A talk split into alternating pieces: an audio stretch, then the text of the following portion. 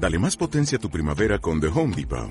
Obtén una potencia similar a la de la gasolina para podar, recortar y soplar con el sistema OnePlus de 18 voltios de Ryobi desde solo 89 dólares. Potencia para podar un tercio de un acre con una carga. Potencia para recortar el césped que dura hasta dos horas. Y fuerza de soplado de 110 millas por hora. Todo con una batería intercambiable.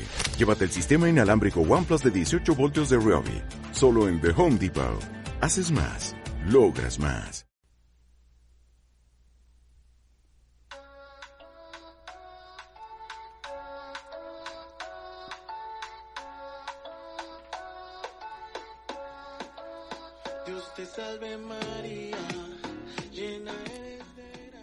Una noche más, un encuentro más para recibir el mensaje del Dios del Amor a través de Radio Misión Católica. Nos sentimos complacidos de poder llegar con este programa hasta el corazón de sus hogares.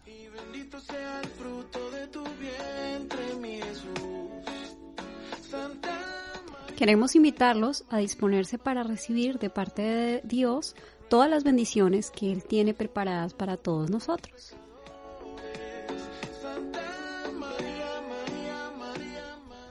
Saludamos a todos los que nos escuchan a través de radiomisioncatólica.com y a través de las plataformas de podcast, Spotify, Google Podcast, la aplicación de podcast de iPhone, Deezer, en YouTube, en fin. En todos estos medios en donde pueden poner al corazón de la familia y encontrar nuestros programas, también las entrevistas, ¿no? Que tienen una sola intención, comunicar el amor de Dios a todas las personas del mundo.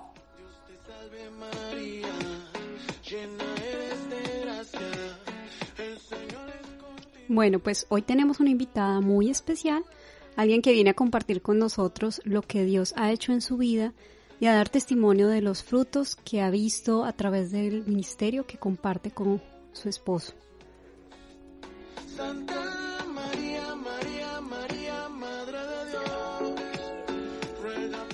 Dispongámonos pues para todo lo que el Señor va a orar en esta hora y abramos las puertas de nuestro corazón, de nuestro hogar, porque recordemos que Él quiere llegar a lo más profundo, quiere habitar y reinar en nuestra vida.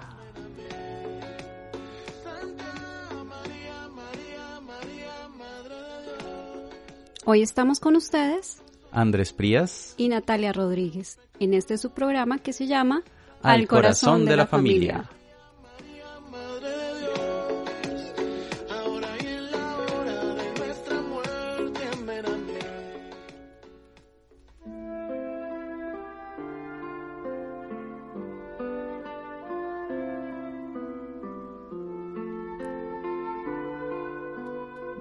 Y como todos saben, siempre nos gusta, antes de entrar en materia, poner en manos de Dios lo que va a pasar hoy. Y por eso los invitamos a disponerse, a elevar su corazón, si quieren cerrar sus ojos, si están allí en familia o si están solos, para que hablemos con el Dios de la vida.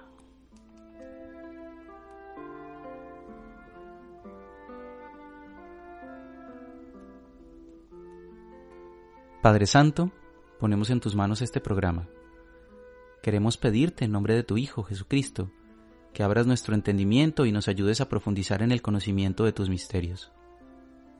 Que llenes nuestro corazón con tu Espíritu Santo y nos permitas sentir el fuego de tu amor. Ayúdanos a ver con claridad los principios sobre los cuales está fundada tu iglesia y danos la sabiduría necesaria para comunicar tu mensaje. Te pedimos por todas las personas que en este momento se conectan con nosotros y que quieren crecer en el amor a tu palabra, por todas sus necesidades y todos sus proyectos. Permítenos a todos crecer en la oración y ser sal y luz en este mundo que tanto lo necesita.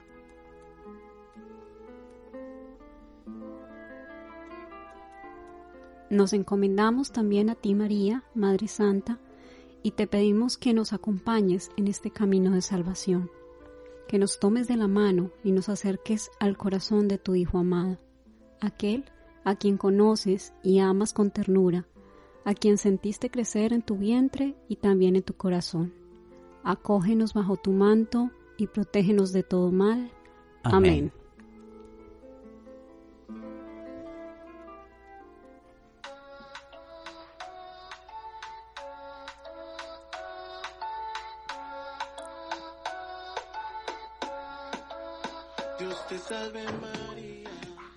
Bueno, pues qué bueno haber podido empezar con, con, la oración, ya habiendo saludado pues a todos nuestros oyentes y saber que, que están ahí, ¿no? Reunidos en familia y que van a estar acompañándonos en este ratico de reflexión, de encuentro y además que tenemos sorpresa, ¿no, Natis? Sí, tenemos una gran sorpresa porque hay una invitada muy especial que yo creo que más de uno estábamos esperando escuchar. Sí, bueno, nuestra invitada de hoy eh, es psicóloga. Ella nació en Sinaloa, México, desde sus 17 años supo que su vocación era el matrimonio, que quería tener una pareja, pues casarse, tener hijos, construir una vida familiar. Sintió también a sus 17 años el llamado a ser misionera. En ese trabajo de misión conoció y se ennovió con quien ahora es su esposo. Con él tiene un ministerio familiar hermosísimo del cual ya nos hablará en un momento. También nos contará quién es su esposo, porque es alguien que estoy seguro que todos conocemos. Tienen tres hijos, Martín Gerardo, Daniela y Jorge Pablo. Y aunque sé que nos faltan muchísimas cosas por decir en esta reseña, le damos la bienvenida a nuestra invitada de hoy.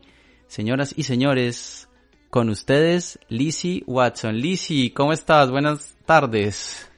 Hola, buenas tardes. Qué gusto saludarlos y qué gusto saludar a tu, a tu, a tu gente. Me da muchísimo gusto donde quiera que nos escuchen. Eh, bendiciones para ustedes.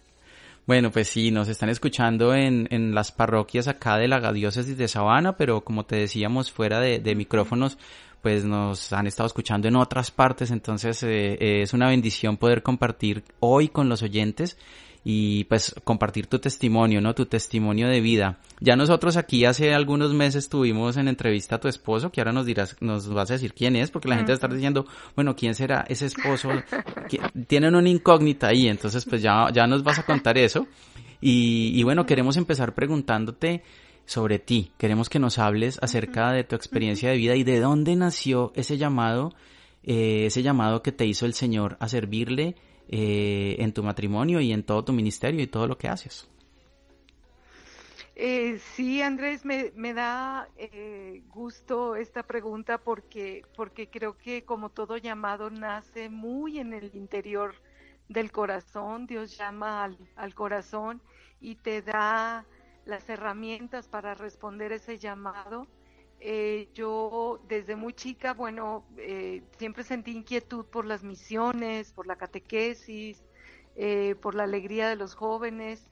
Y, y en ese caminar de misiones sentía el llamado de parte como ese fuego que, que arde, que te, que sabes que, que aquello que haces te apasiona, hablar de Dios te apasiona, contar de las cosas de Dios en tu vida a otros eh, te gusta, te apasiona, sabes que les da esperanza y al hacerlo es como si tú te llenaras de, pues de fuerza, de amor, es siempre dando es como más recibimos y, yo sentía eso y aunque aunque ese llamado lo sentí, estaba en la preparatoria, eh, eh, decidí esperar, seguir con mi carrera, estudié psicología eh, después me fui a hacer una maestría a Estados Unidos, pero al regresar, al terminar la maestría, yo sabía que no podía regresar como a lo mismo.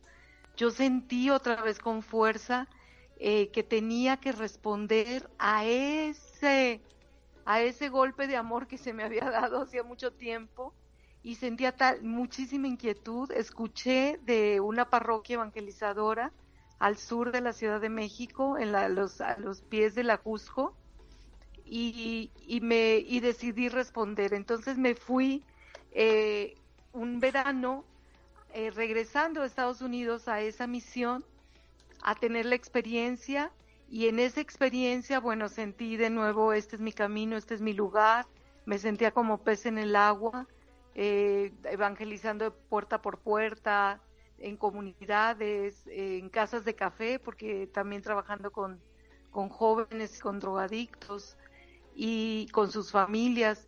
Y de veras cuando, cuando sabes que estás en lo tuyo, en lo que Dios te llama, es como que no puede haber felicidad más completa ni, ni puedes sentirte más plena, ¿no?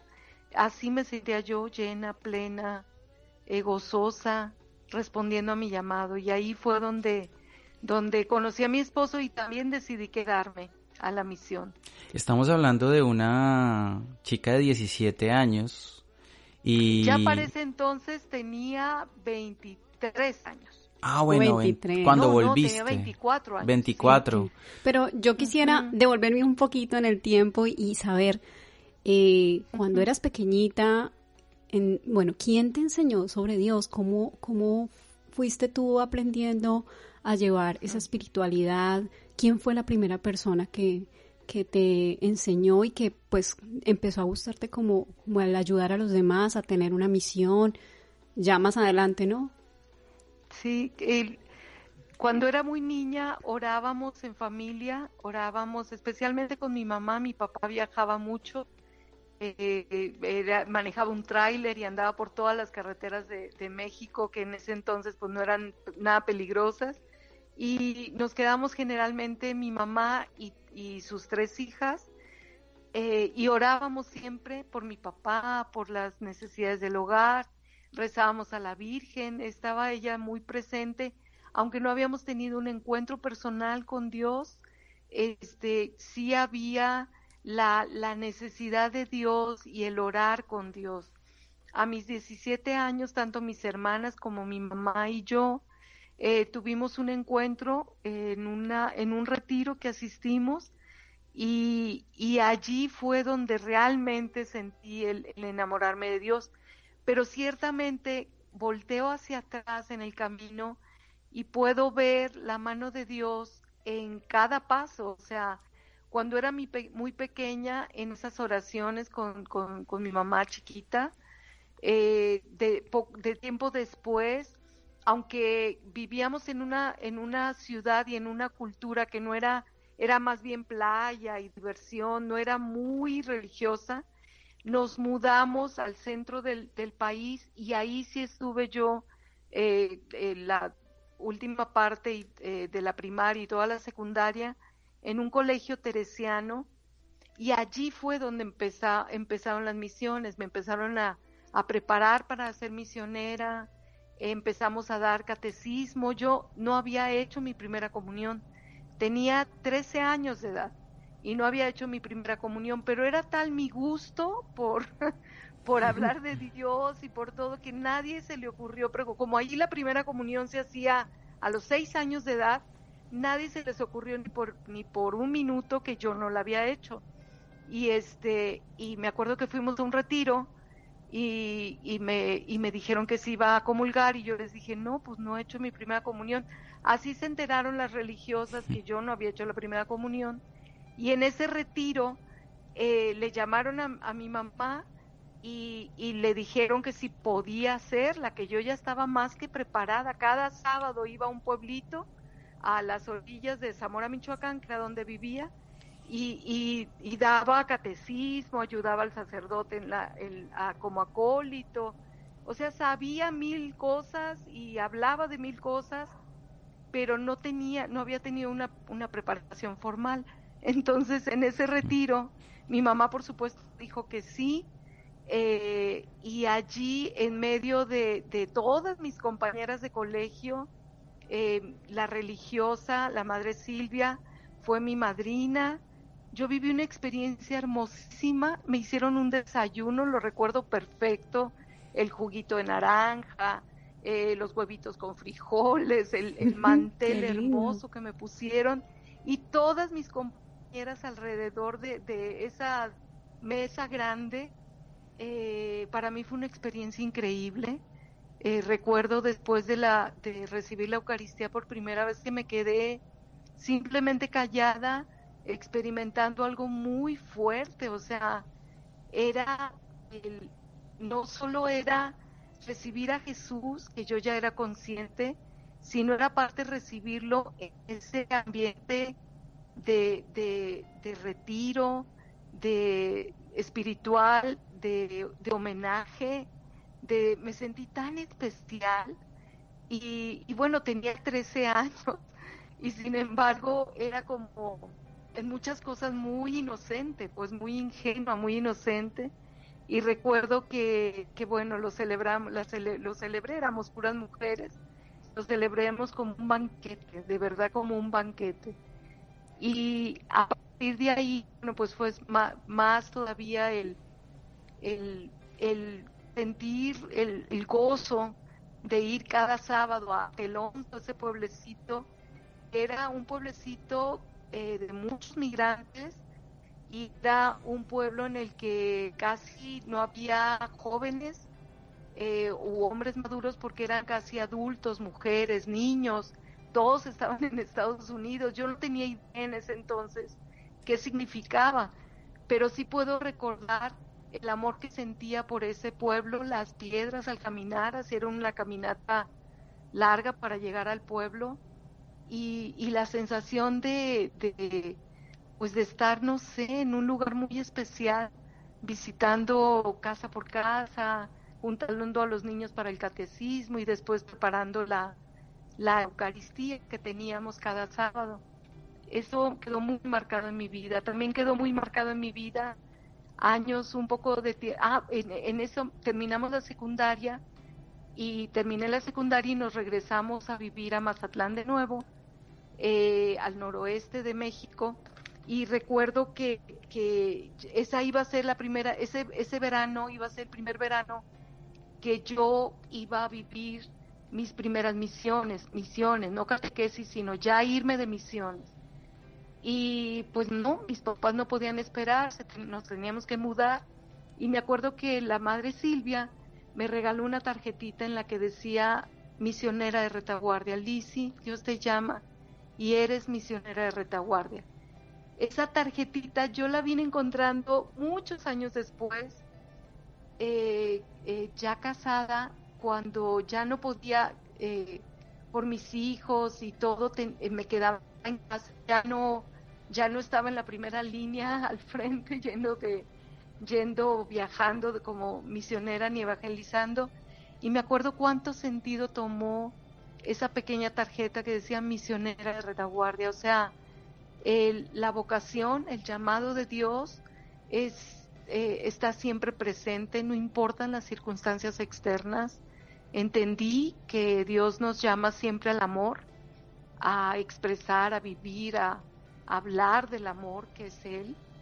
Y, no importan las circunstancias, puedes vivirlo así como, como me tocaba vivirlo en ese entonces, ¿no? Como sin salir ni viajar, pero desde la oración, desde atrás de la línea de batalla, y, puedo ver cómo Dios me fue preparando en mucho para eso, ¿no? Para, para vivir siempre siendo misionera, el llamado era claro y siempre lo fue y lo sigue siendo hasta ahora, aunque algunas veces pueda hacerlo hablando acerca de Dios, evangelizando en forma directa, eh, ahora con mis pacientes o en un retiro, etcétera, o simple y sencillamente hincada de rodillas, orando clamando, eh, confiando, como en este tiempo, ¿no? Que es de, retirarnos hacia la familia y de mucha oración.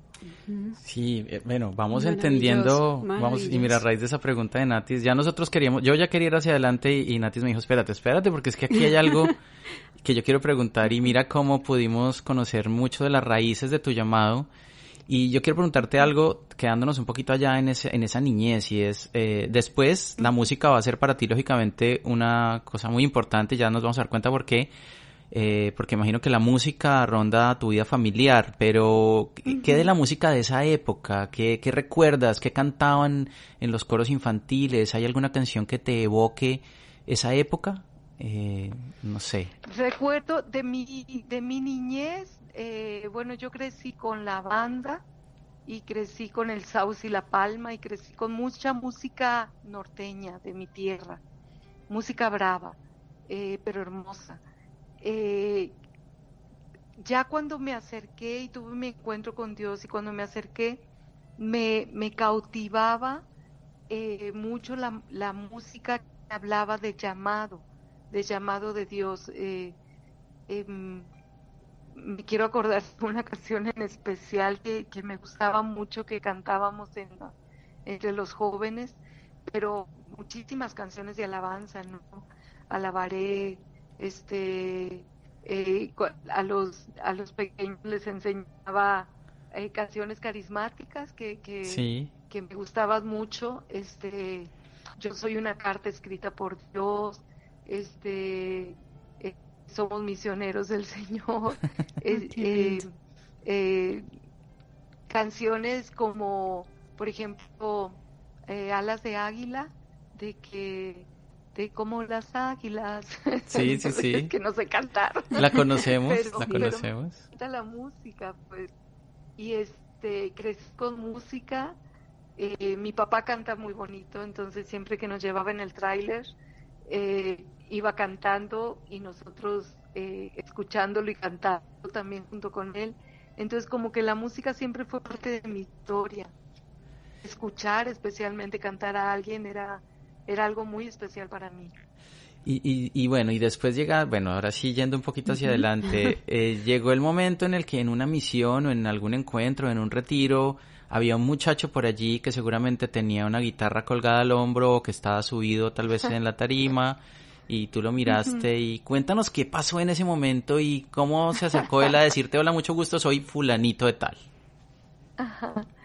Sí, el, primer encuentro que yo tuve con, con el que ahora es mi esposo eh, fue en una misión evangelizadora, éramos muchos misioneros, éramos como 60 misioneros, y habían rentado una carta carpa como de circo enorme, con sillas y una tarima, y, y, y el que ahora es mi esposo fue invitado a, a evangelizar y a tocar con su grupo en esa, en esa misión. Y bueno, yo andaba en las mañanas, íbamos casa por casa, invitábamos a, a tarde reunirnos en esa carpa y disfrutar de esas canciones y después un poco de prédica y luego un poco de canción eh, o de música. Recuerdo que, que mi esposo me recuerda a mí porque yo me subí temblando a, a, ese, esos 20 minutos de prédica o 15 minutos de prédica en una de esas me tocó a mí y a él le llamó la atención esa güerita, como, como esa, esa eh, joven que, que, que temblaba que, y que quería decir muchas cosas, lo trababa y que se, se toda tímida, ¿no?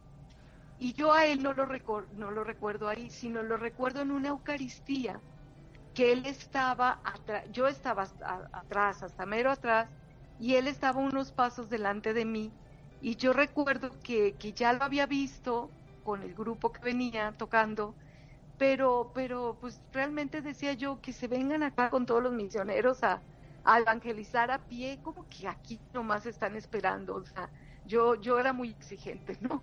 Entonces recuerdo que, que, cuando lo vi arriba del escenario no me encantó, pero cuando lo vi abajo del escenario, metido en la oración, ahí me llamó la atención y me acerqué esos metros para darle la, la paz y, para saludarlo. Eso fue el primer encuentro. El segundo encuentro fue después de la misión, nos invitaron a un retiro a, unos cuantos líderes, que, que eh, entre ellos yo, que sentía como, como un llamado especial a, vivir un, un tiempo eh, eh de ya, de, para discernimiento si nos quedábamos en la misión ya como misioneros seglares o cada quien se regresaba a su casa. Fuimos, él y yo, allí realmente nos conocimos. Después de las charlas y de las cosas que, que, vivíamos, eh, platicábamos muchísimo, horas, horas y horas y horas. Y, y al, cuando pasaron esos 15 días de retiro, él regresó a su tierra y me dejó un cassette hace muchos años, un pequeño cassette con su música. Y yo recuerdo que escuchaba su música todas las noches. Ahora le digo, eso fue plan con maña, porque su música se fue metiendo por mis oídos y sin querer queriendo te fuiste metiendo tú también. Me escribía, cada semana tenía una carta suya, yo era más lenta para contestar y en esas cartas él me ponía muchos versículos bíblicos. Yo no era tan buena para la Biblia. Y recuerdo que allí aprendí mucho de Biblia porque en un renglón me ponía, y como dice Isaías, y yo, ay Dios, ¿cuál versículo es ese? Y como dice Nehemías que las murallas de Jerusalén, ¿dónde dice Nehemías? Y me iba a la Biblia a buscar. Eran epístolas románticas. Eran literal, literal realmente eran cartas epístolas que, que y fue fue maravilloso, pero éramos amigos, realmente éramos amigos. Pero en ese tipo de amistad en el que abres el corazón y lo compartes todo, ¿no? Y se van creando como lazos más profundos. Un año después, yo me quedé de misionera, bueno, ese año me quedé de misionera y él al siguiente año regresó. Y yo ya era jefa de un sector de la parroquia y cuando él regresó, a él lo pusieron en mi equipo como eh, eh, y yo como jefa de él y él dice ahora que desde entonces fui su jefa y sigo siéndolo. Y no le puedo quitar esa idea ¿verdad? Lizzy saquemos saquemos de la incógnita a la gente porque yo sé que han sido bueno quién, es, el, esposo? ¿Quién, cómo se llama quién es él ah, un parrito con voz profunda y una manera de predicar con música maravillosa. Alguna vez Dios le cantó a él, nadie te ama como yo. Y él se la cantó al mundo y se la ha venido cantando al mundo. Y su nombre es Martín Valverde. Martín y Valverde. Desde hace 33 años eh, somos orgullosamente esposos de Dios. Qué, bien. qué bonito, qué historia. Muchísimas cosas para contar. Entonces ya, ya saliendo de la incógnita, pues ahora sí ya entiende la gente por qué eh, toda esta historia de vida y todo lo que nos ha contado Lizzy, pues se conjuga muy bien con el ministerio de, de Martín, que pues ha sido por muchos años la cara visible. Pero siento yo, y yo no sé, tú me puedes o nos puedes sacar a nosotros de la duda, tal vez está, está empezando una etapa en la que en la que ya no vas a estar tanto en la retaguardia. Yo pienso que estás estás como sintiendo de pronto que Dios te está diciendo, "Ay, un momentito, es que esto es de dos y y la imagen completa es son ustedes dos." Siento que es eso. Yo creo que Dios también está pensando eso. Ya lo he venido descubriendo últimamente que que que al crecer mis hijos y tenemos un chiquitín especial eh, eh, que, pero ya está mucho más maduro, es mucho más fácil que pueda, que pueda recibir el apoyo suficiente para yo poder viajar. Y, eso hemos estado haciendo ya de por sí, eh, pues la verdad es que nunca, eh, tal cual, el llamado nunca, nunca se detiene, entonces yo siempre he sentido como esas ganas de evangelizar y lo hago desde aquí, ¿no? Con mis pacientes, con grupos, eh, pero para salir y, hacerlo hemos eh, empezado un centro de formación en el que queremos desde ahí como empezar a, formar a nivel eh, yendo también mi hija que también es psicóloga y poder hacer y junto con todos los los de la oficina los músicos etcétera poder ofrecer como, como un abanico de posibilidades de formación. Y eso pues nos llena de alegría. Eh, es como toda esta experiencia de tantas cosas vividas a lo largo de tantos años. Ahorita siento que la etapa que sigue es esta, este, dejar una herencia, dejar escrito, dejar eh, hacia las generaciones que vienen eh, eh, formación que pueda servirles, especialmente para mí, mi llamado es en el amor, eh, en, a nivel pareja, porque trabajo mucho con parejas. Entonces, el poder llevar pequeñas cosas, que herramientas que pueden ser tan útiles en el, en el diálogo, en el caminar de pareja, en el construir la relación, en el, la comunicación, en el seguir adelante, en planificar y saber que Dios tiene un llamado, todo esto, eh, creo que, que Dios ahora está con la espada envainada y, y quiere hacia adelante. Creo que nos quedó muy claro después del accidente que tuvimos hace tres años que Dios nos había extendido la visa para, para algo importante que era pues dar frutos, ¿no? Frutos y que nos quedamos para algo. Y así lo siento. Sí, pues yo precisamente quería preguntarte sobre ese momento difícil, porque a veces eh, pues uno se pregunta cómo dejar actuar a Dios en ese momento de dificultad y, y, dejar que Él haga su obra porque ustedes tuvieron una situación complicada en un accidente eh, de automóvil. Entonces, cuéntanos un poquito sobre esa situación que tú viviste, como que tú fuiste la, la que tuvo que, asumir eh, toda la responsabilidad en el momento. Cuéntanos, por favor. Sí, fue una experiencia eh, muy extraordinaria en la que eh, fue un accidente a, las 2 de la tarde en una avenida principal de Guadalajara. venía una persona que tomó una muy mala decisión de estar alcoholizado y decidir tomar el volante. Y invadió nuestro carril, yo venía manejando y solo recuerdo que lo vi invadir el carril y acelerar. O sea, en vez de frenar y volverse a meter, ver que venía, este, eh, rechinó llantas y aceleró.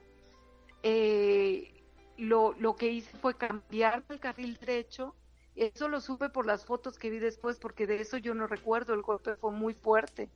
Y esa parte la borré, pero las fotos yo estaba del otro lado este, del carril. El golpe nos dio de frente y atrás otra camioneta, esa era una camioneta grande, lobo, doble cabina, alta. Nosotros traíamos un carro más pequeño y por el lado de atrás también otra camioneta nos golpeó, entonces nos dejó como acordeón literalmente. Eh, de copiloto venía Martín, mi esposo, venía un poco volteado hacia atrás, atrás venía Jorge Pablo, nuestro hijo especial, venía con su cinturón, Martín también y yo, y el, cinturón a, mi esposo y a, y a mi pequeño, a nuestro hijo, eh, les rompió a, Jorge Pablo, le tuvieron que cortar 20 centímetros de intestino y aparte después tuvo, tuvo ruptura de, del intestino grueso también, entonces tuvo septicemia y de ahí se complicó muchísimo para él. Eh, colapsaron primero uno y luego el otro pulmón, tuvo traqueostomía, colostomía, lo abrieron de todo el abdomen para meterle un aparato y poder drenar. Eh, estuvo eh, de verdad en peligro de muerte eh, por, por 20 días durante la cuaresma de hace tres años, del 2017. Mm. Mi esposo, que también se le rompió el vaso y tuvo conmoción cerebral, él estuvo como cuatro días este, inconsciente, regresaba y luego le teníamos que preguntaba cosas, no, no se acordaba de nada le volvíamos a contar toda la historia, se volvía a ir a dormir y, al volver a despertar habría que contarle todo de nuevo porque no se acordaba. Y así estuvo, este, como recuperando conciencia y reaprendiendo a, su cerebro, pues a desinflamarse y en el desinflamarse aprender a, recuperar sus habilidades de tocar la, guitarra, o sea, tocarla bien. No veía, veía como a la mitad de la vista, eh, hacia abajo no veía, entonces tenía que, que caminar y se caía o se iba de lado, o sea, realmente estaba, estuvo en rehabilitación y fue recuperándose, pero en un principio no sabíamos cómo iba a quedar, pues, y mi hijo no sabíamos si iba a vivir siquiera. Eh, eh, yo quedé con mi pie con muchas múltiples fracturas pero, pero no me decidí al final que no me operaran, solo eh, acomodaron todos mis huesos y, ahí me pusieron yeso y así quedé. Y, ya después que me quitaron el yeso, que ya me querían operar, yo ya no quise. Entonces a punta de rehabilitación he logrado eh, caminar ya mucho mejor sin dolor. Pero en ese momento del, del accidente yo era la que estaba consciente y la que pude es increíble la, la, mano de Dios, o sea, empezó eh, con mucha energía, toda la adrenalina, empecé a hacer llamadas. Mi cuñado fue como un ángel a los minutos de, del accidente, pudo llegar porque estaba muy cerca del lugar del accidente, llegó y él fue el que ayudó a meter a la ambulancia a todos, a, recoger las cosas del auto, a, todo, todo, a tomar decisiones. Después llegó mi hija, que también estaba muy cerca.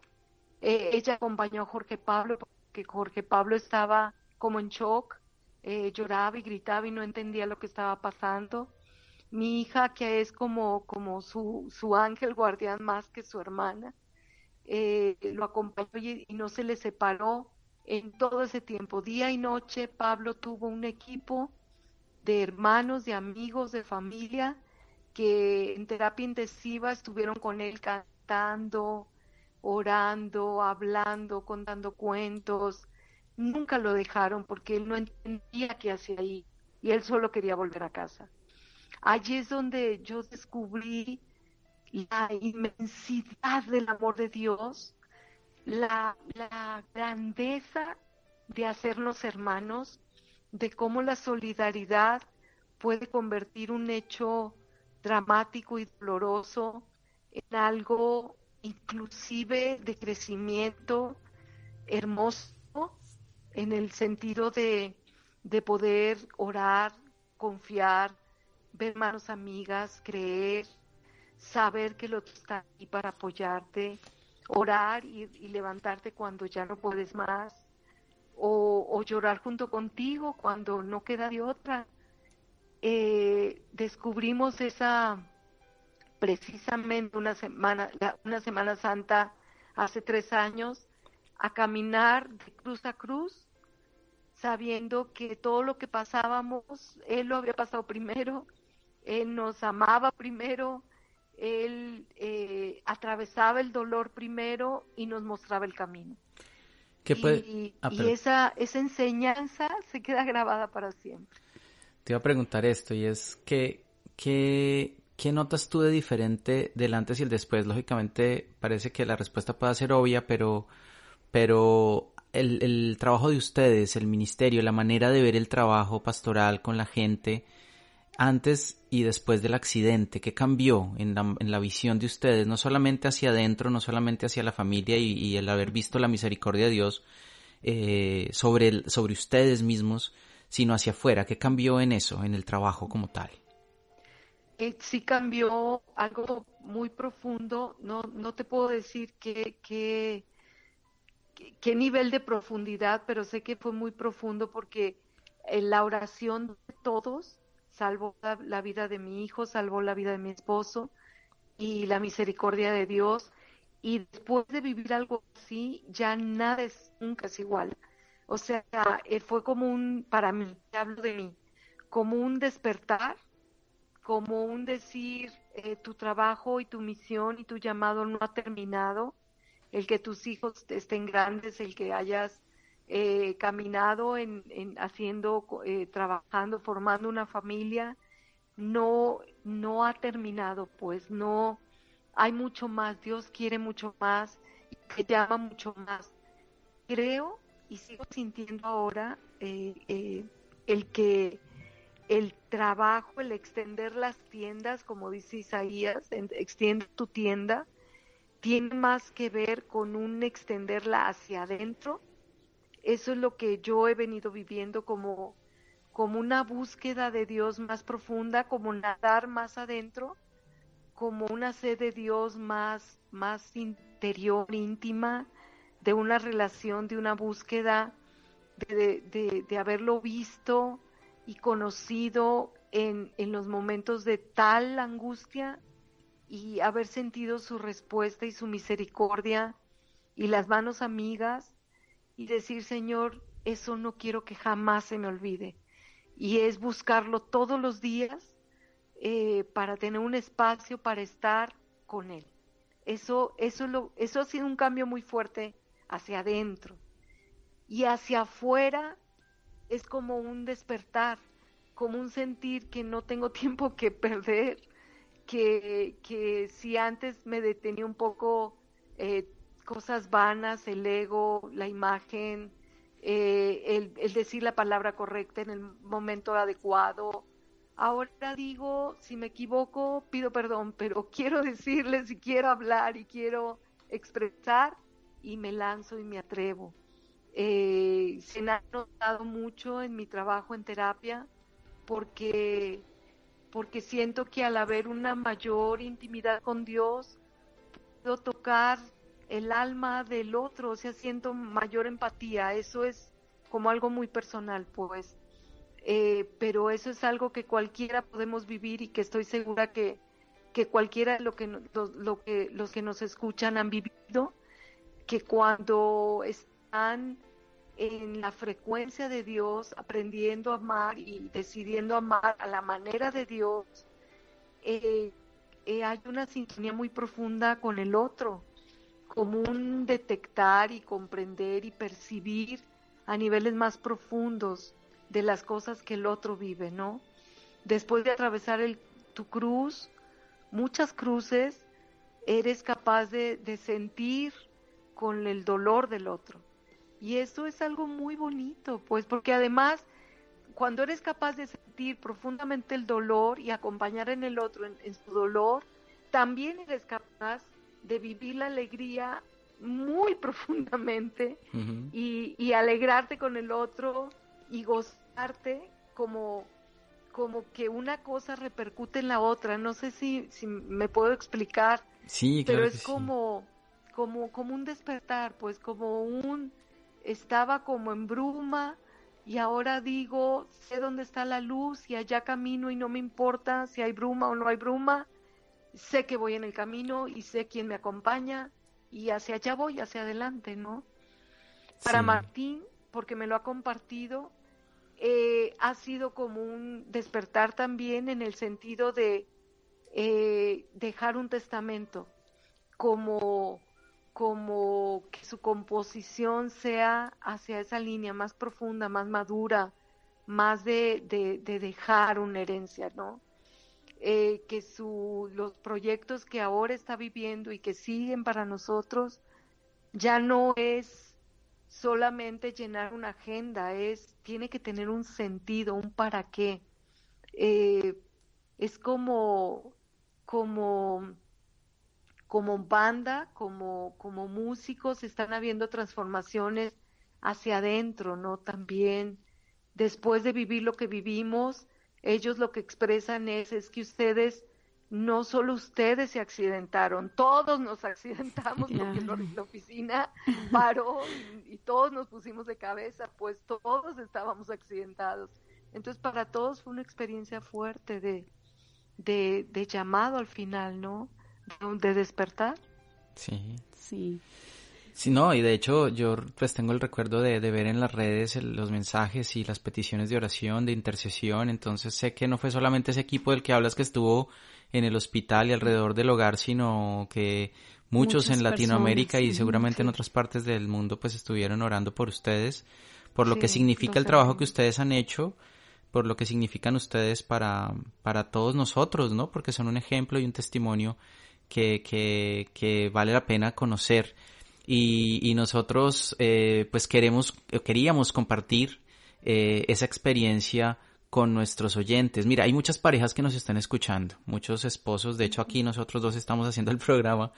Y, y a veces vamos y, y, a trabajar con las parejas en los retiros, los encuentros, los talleres y nos hacen muchas preguntas y, y, generalmente le dicen a uno, bueno, ¿ustedes cómo han hecho para permanecer juntos? ¿Cuál es el secreto? ¿Qué es lo que uno tiene que hacer como pareja para que una relación marche bien? Para que uno se vea tan enamorado eh, después de tantos años y que no se caiga en la rutina. ¿Qué es lo que hay que hacer? ¿Tú qué le dirías a esas parejas que nos están escuchando, tanto a ella como a él?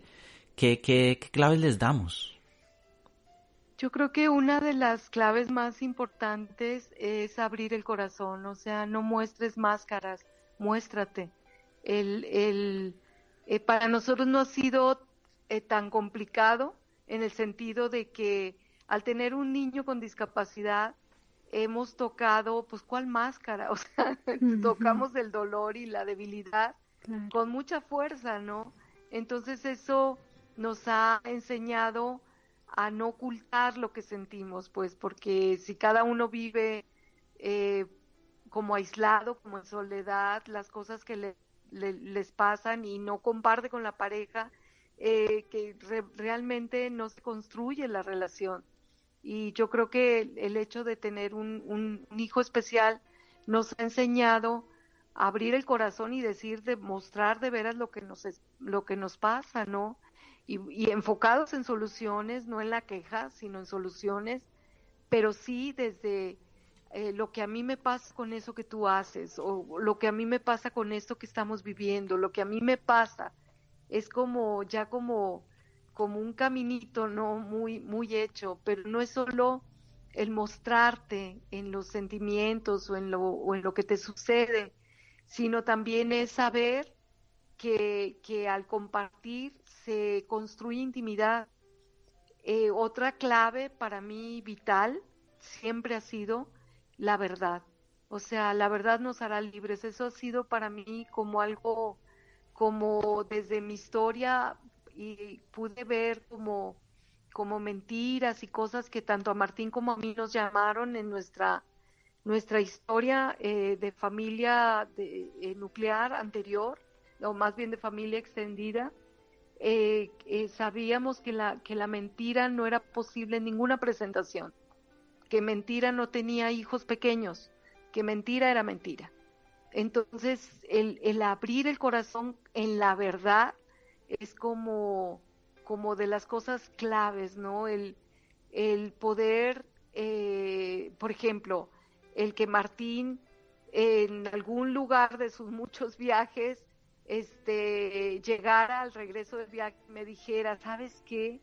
eh, viví una tentación, había una chava, una mujer que me perseguía para orar por ella y pedir por ella, pero yo sabía que su manera de pedir eso era como que aquí en lo, o ven y aquí en lo, en lo obscurito, pues, aquí en lo secreto, aquí aparte, como que me, me jalaba y me apartaba hasta que pedía ayuda a la banda, échenme la mano, ¿no? Y para todo le decía, habla con mi esposa, ella es psicóloga pero parece de risa, pero son cosas tontas. Pero si mi marido hubiera, si hubiera creído Superman, eh, yo que soy tan cristiano y tan evangelizador y tan apóstol, eh, yo no sufro tentaciones y, y, no hablara de su debilidad y su tentación, eh, es cuando más fácil caes. No sé si logro darme a entender. Cuando ocultas las cosas porque en en tu perfección crees que a ti no te va a pasar nada y dejas de contar cosas triviales, ¿no? En donde abres, eh, abres ventanas donde no debería haber ventanas porque, porque está fuera de la relación. Sí, sí soy clara, o sea, son como pequeñas puertas que se abren que van generando confianza en, en donde la otra parte de la pareja no es bienvenida y en donde eh, esa confianza no se construye donde prometiste construir, para ser más claros, ¿no? Entonces, son tonterías que se van acumulando porque no vas expresando, por ejemplo, estoy aburrida. Yo alguna vez se lo expresé, es que de verdad, Martín, o hacemos algo o yo ya yo necesito ver verde, eso le decía. Que para nosotros era una clave en la que significaba necesito salir, recrearme, disfrutar, porque era tal el nivel de conciertos que todos eran importantes, pero la gente estaba llena. Entonces, si yo no expreso, me estoy picando los ojos, estoy verdaderamente aburrida, o sea, este, te necesito, me siento sola. Y, y, claro, la oficina nos estaba comiendo, la, la demanda nos estaba comiendo. Entonces fue verlo claro y decir, espérame, nada es más importante que la familia. Entonces pusimos la agenda al frente, era cuando todavía era agenda de papel, la pusimos frente a nosotros y empezamos a tachar familia, familia, cumpleaños, fechas especiales clausuradas, no se tocan y si llama el Papa, no se toca. Digamos que es de familia y no se toca.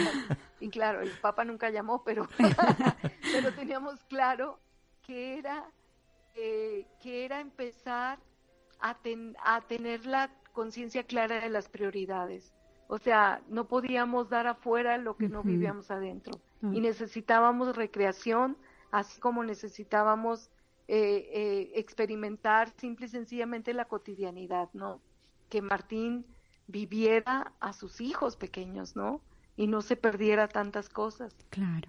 Y en fin, como eso, mil anécdotas, ¿no? que fueron como claves, pero, pero así como la comunicación en la verdad, el abrir el corazón no es una comunicación de te informo que vamos a, no, es una comunicación de lo que a mí me pasa con esto que tú haces o lo que a mí me pasa con esta con el coronavirus, lo que yo siento, ¿no? Mis temores. Ahorita que Pablo es tan frágil, ¿no? De sus pulmones, o sea, ambos hemos tenido que abrir el corazón y por supuesto que hay miedo.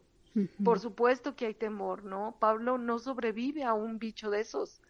Y este, entonces estamos blindándolo, haciendo lo que nos toca que, eh, hacer, pero sí yo he tenido que orar extra para derramar en Dios mis miedos y decirle, pues estoy asustada. Y entonces pues llorar un poco y dejar que Dios me abrace y calmar mi miedo porque el miedo pues no me sirve de nada. Y entonces solamente pues lavarme las manos, este no dejar que nadie entre a esta casa sin que se lave sus manos y ponerse gel, nadie se la distancia, todo lo que tenemos que hacer pues y hacerlo, pero hacerlo con ese corazón de confianza, de decir, hago hasta donde puedo y lo demás te toca a ti, Señor. Pero voy a derramar mi corazón y te voy a expresar en la verdad lo que me pasa con todo esto, ¿no? bueno. Y así se construye la relación con Dios y con tu pareja y con tus hijos y contigo misma. Sí, yo, yo también quería hacerte una pregunta, o bueno, que nos compartieras y, y también nos ayudaras a todos eh, aquellos que tenemos hijos adolescentes y que en algún momento no sabemos cómo actuar frente a ellos, eh, cómo llevarlos hacia la oración, hacia, hacia, eh, hacia tener ese, ese temor de Dios. ¿Cómo, ¿Cómo nos puedes dar algunas claves para lo que tú has hecho con tus hijos? Sé que tienes dos jóvenes ya grandes y bueno, Pablito que ha sido un poco más el centro, ¿no? Por, por la condición. Pero, pero ¿cómo ha sido esa experiencia de ser padres de, de, pues, de estos tres maravillosos hijos? Eh, ha sido una experiencia de, de, de, lucha. A los hijos se les conquista de rodillas, eso, eso me quedó clarísimo. Yo no puedo imponerles a el conocer a Dios, yo solo puedo eh, darles testimonio, o sea, eh, los hijos no, no comprenden por lo que les dices, sino por lo que te ven hacer. Entonces, hemos intentado como llenar nuestra casa de, de espiritualidad más que de religiosidad. O sea, el, el, el, que mis hijos me ven orando, ven a su papá orando. Jorge Pablo nos llama en la noche cuando se va a acostar a las 8, todas las noches, a quien esté en esta casa, él va a gritar, es hora de dormir, vamos a orar. Y vamos a orar y todas las noches nos reúne a orar. Pero es desde esa sencillez, pues, de, de lo que él ora, con toda la sencillez.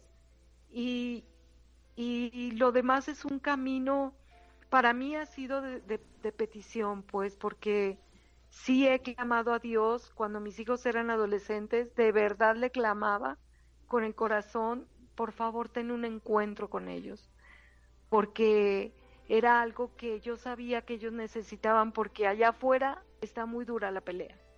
O sea, van nadando contracorriente.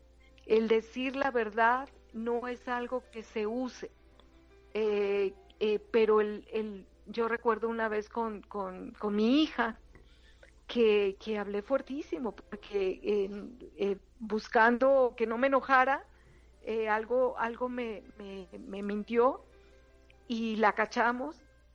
Y yo recuerdo que le abrí el corazón y le dije desde lo que yo había vivido, le abrí una parte que nunca, pues estaba chiquita, no, no le podía decir, de cuando yo era joven y me equivoqué muchas veces. Y le dije, esto me pasó y esto me pasó. O sea, fue la primera vez que no le hablé como desde, porque soy tu madre y te lo mando yo, sino le, le mostré mi propia lucha, le mostré mis propias heridas, le mostré eh, mi propia debilidad. Y cuando uno muestra su debilidad, es como abrir el corazón del otro si hablas con tus hijos desde tu orgullo, desde tu autoridad, desde tu... Es necesario cuando son pequeños eh, esa autoridad, esa firmeza para hacer hábitos, para decir la verdad, para, para tareas, para, es mucho nuestro trabajo en formación de hábitos. Pero una vez que son adolescentes y jóvenes y jóvenes adultos, es eh, aprender a verlos como personas, no como una extensión de ti. Entonces, eh, no hay recetas más que el, la sinceridad de tu, de tu corazón y la fuerza de saber que estás peleando de verdad contra potestades y que necesitas el constantemente tu oración, pero una oración que vaya de la mano con un amor que se les muestra en conductas concretas, en hechos concretos. Te amo y te lo muestro en, en que te conozco, en que conozco a tus amigos, sé lo que te gusta, sé lo que no te gusta, eh, sé que te apasiona, eh, eh, sé cuál es tu llamado porque me lo has compartido, porque te veo las cosas que te, que te encienden, que te apasionan y etcétera. No, no puedo amar lo que no conozco. Necesito, necesitamos conocer a nuestros hijos. No podemos imponerles cosas. Todo no es desde el amor de aceptación incondicional, así como Dios nos ama, que podemos empezar a buscar los cambios, pero pero no es desde la violencia de porque lo mando yo. Por lo menos esa ha sido mi experiencia.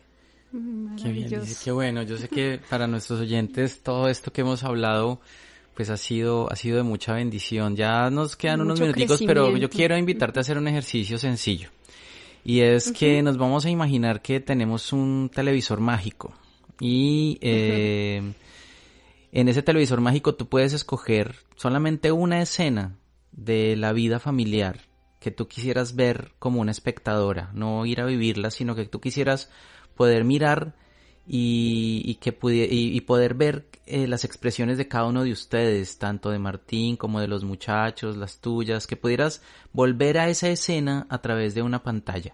¿Qué te gustaría ver a ti eh, en esa pantalla? ¿Qué momento especial tú quisieras Ah, yo me imagino que deben tener videos familiares. Esos no se valen porque esos ya los tienes. Entonces necesitamos un momento que tú digas, a mí cómo me gustaría volver a ver esto.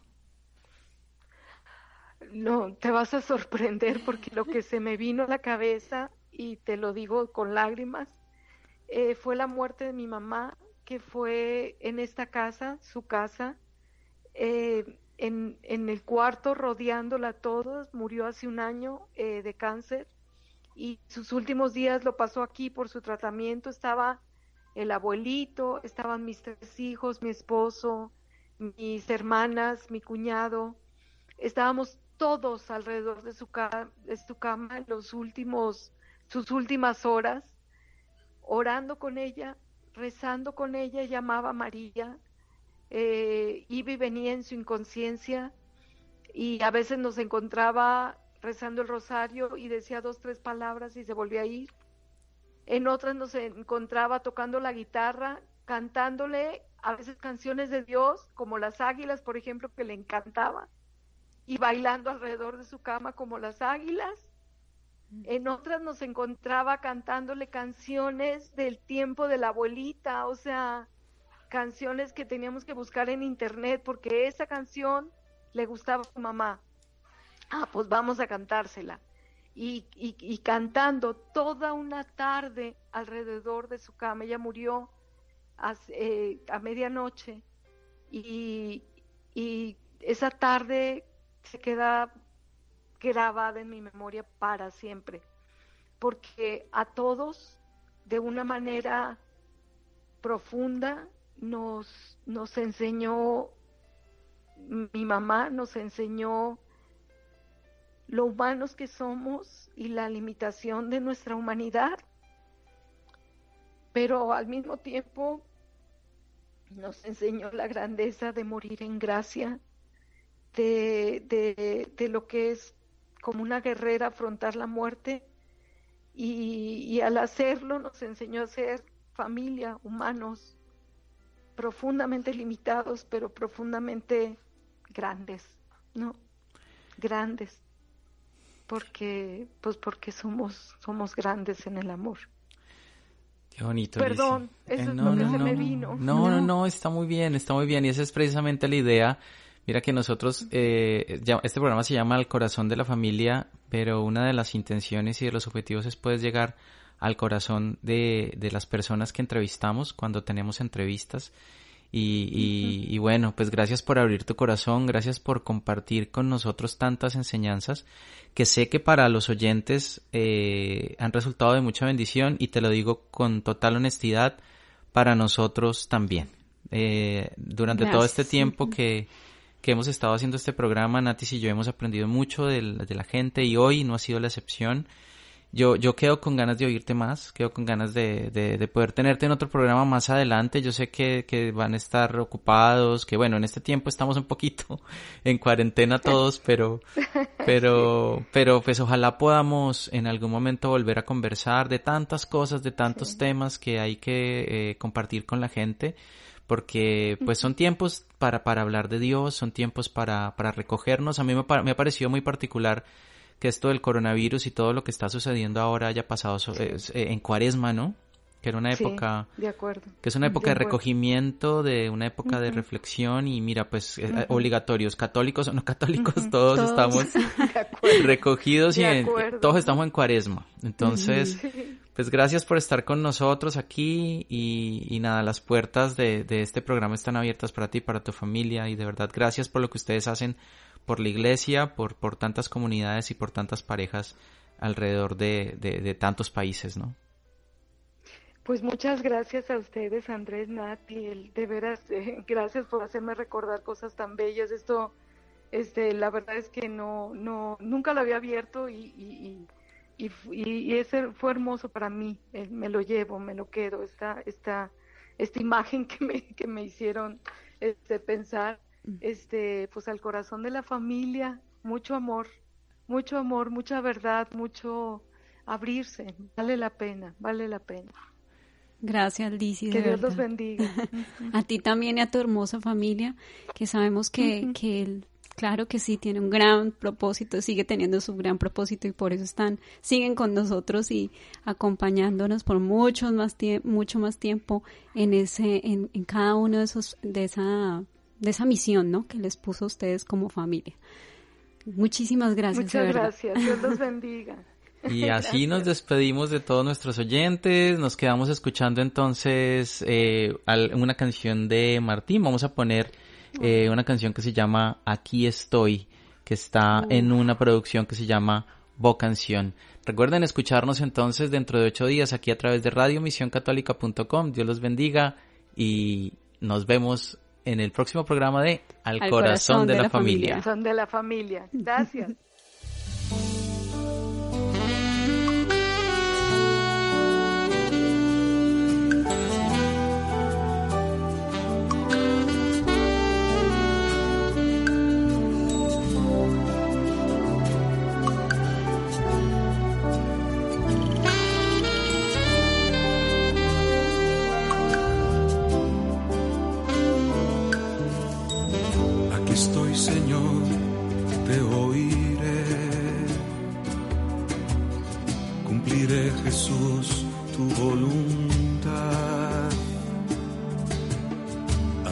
Señor, y háblame.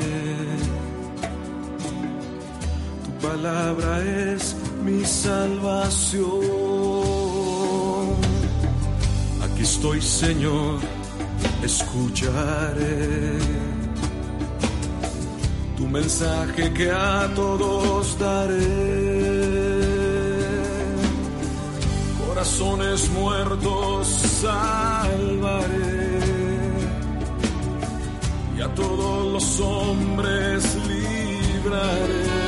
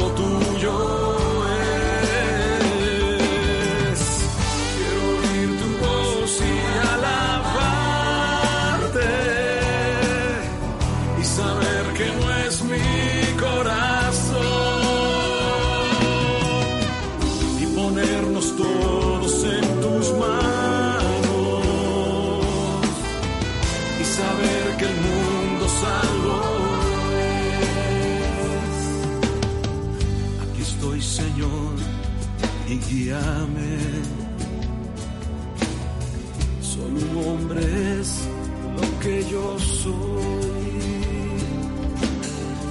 Pero tú me quieres y me llamas. Aquí estoy, Señor, si aquí estoy.